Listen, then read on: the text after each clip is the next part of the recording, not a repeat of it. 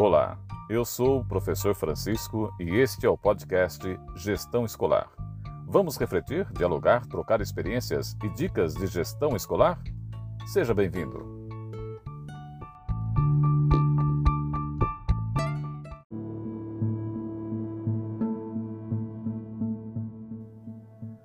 O assunto do momento é o retorno às aulas presenciais.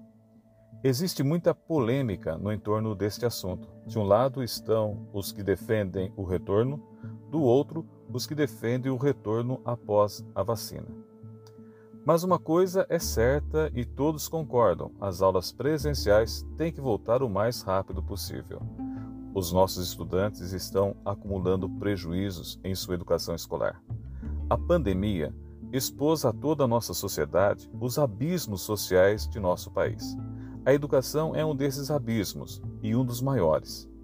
É neste momento de discussões sobre o retorno que esses abismos se tornam mais evidentes. As escolas carecem de estruturas físicas e organizacionais.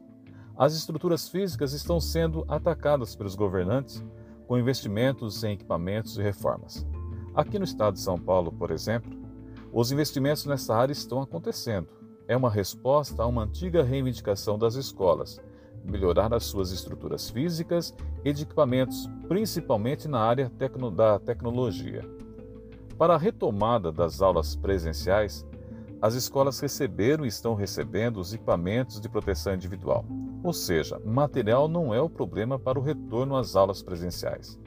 Agora, o que está faltando e dificulta o retorno e coloca em xeque os protocolos de segurança é a falta de gente, de funcionários.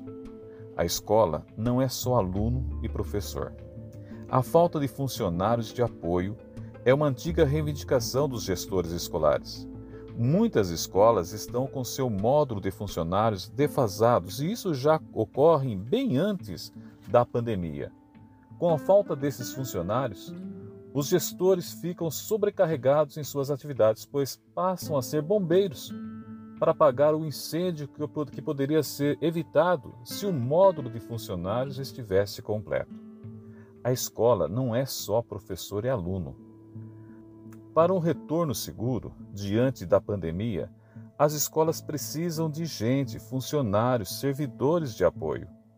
Tem escola que não possui, entre aspas, o tio, a tia do portão, aquele funcionário que abre o portão de entrada da escola que faz o primeiro acolhimento todos os dias.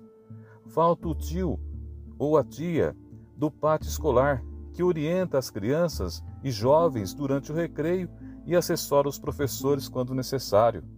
Falta a pessoa para manter a escola limpa. Falta a pessoa para fazer os registros dos documentos escolares.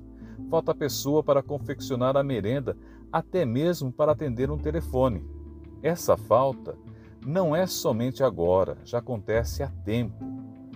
Este é um dos problemas que dificulta muito o retorno seguro às aulas presenciais. Para resolver, tem que haver uma ação de governo, que não depende somente das secretarias de educação. É uma ação de governo. Colocar a educação como prioridade de governo. Sem agentes de organização escolar, não há como a escola garantir o sucesso no retorno às aulas presenciais com segurança.